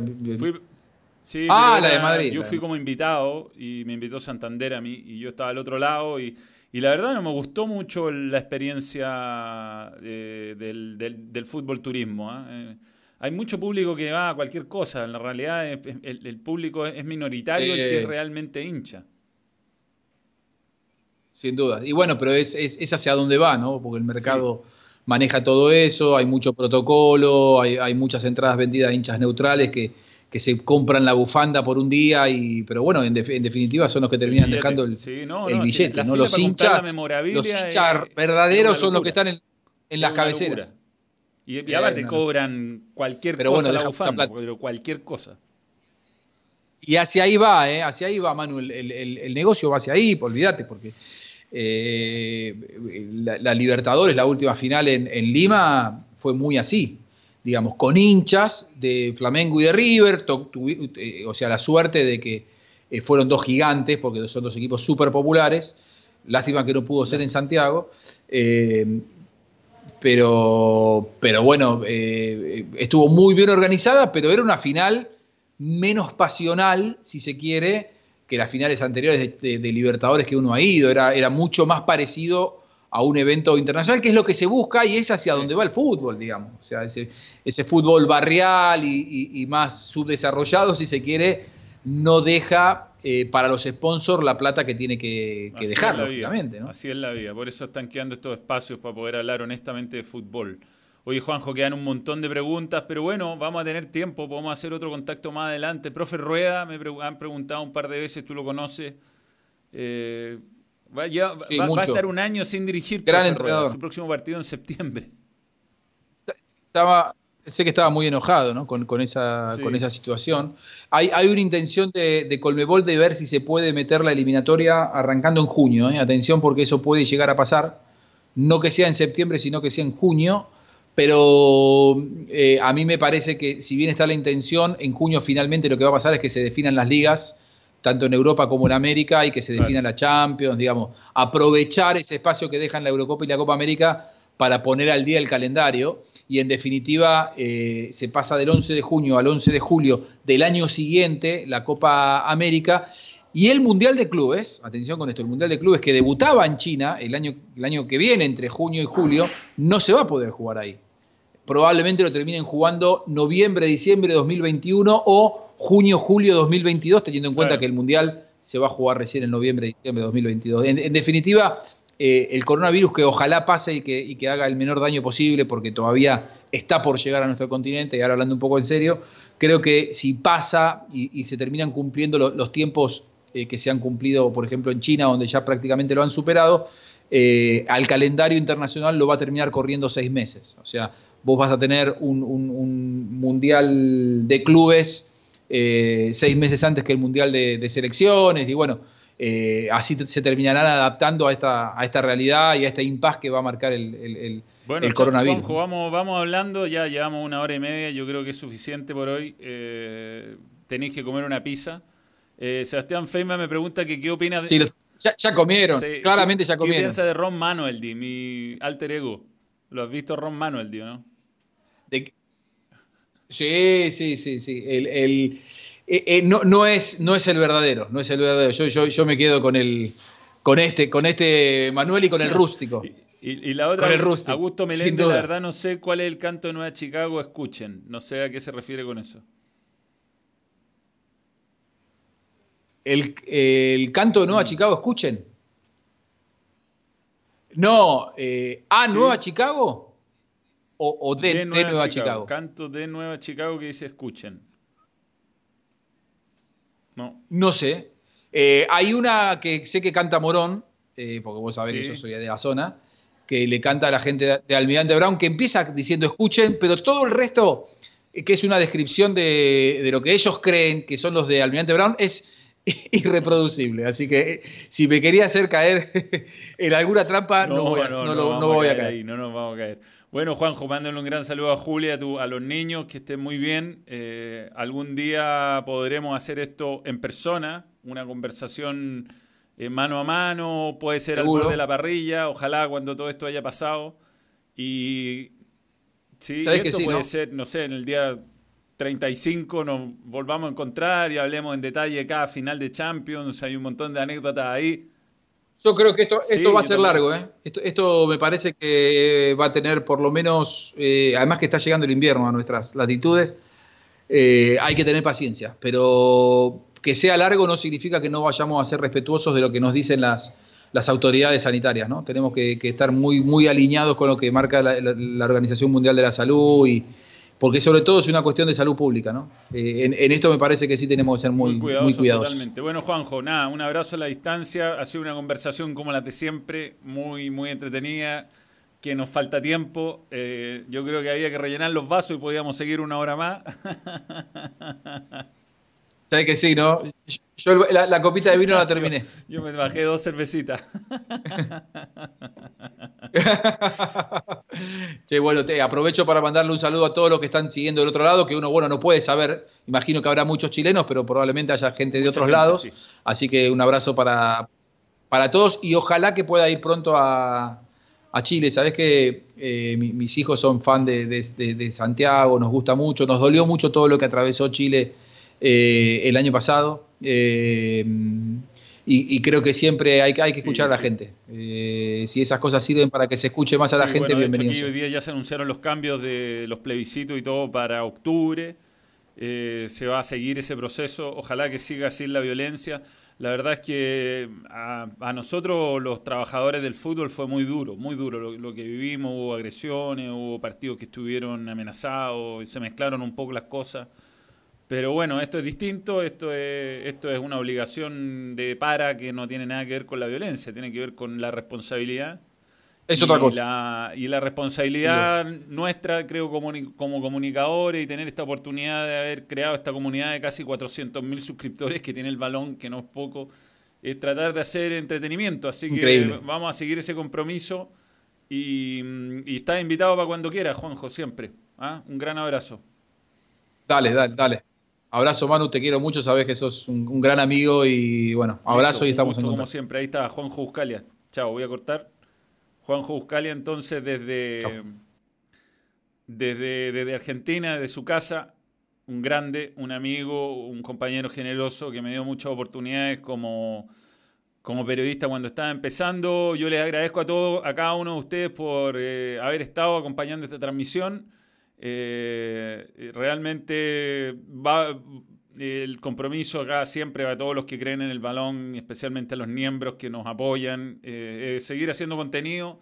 Sé que vienen tiempos difíciles, pero vamos a estar ahí, vamos a estar entreteniendo, vamos a estar eh, riéndonos. se está preparando un programa de CDF, además, que voy a hacer desde, desde estos mismos estudios. Estos estudios empiezan a cobrar una relevancia importante les voy a mostrar un poquito el, em, eh, cómo está la... Hoy día me vinieron a instalar eh, la cámara 3. Este es el plano general, debería verse ahora. Ah, ahí estoy completo. Acá lo que ustedes ven es una live view que me lo vinieron a instalar hoy del canal. Entonces a través de esto yo voy a poder transmitir eh, para CDF y vamos a hacer algún programa que tenga que ver con, con los contenidos del fútbol chileno vamos a buscar maneras de entretener. Vamos a, aparte del balón, que va a seguir existiendo, por supuesto, estas transmisiones, vamos a hacer el todos somos técnicos de alguna manera desde acá y, ese es el compromiso, por lo menos. Eh, en, mi caso, tengo la oportunidad de seguir trabajando y de seguir entreteniendo dentro de lo posible. Tengo preparado un montón de partidos viejos para ver, pero bueno, han salido estas entrevistas y creo que son mucho más entretenidas que ver partidos viejos.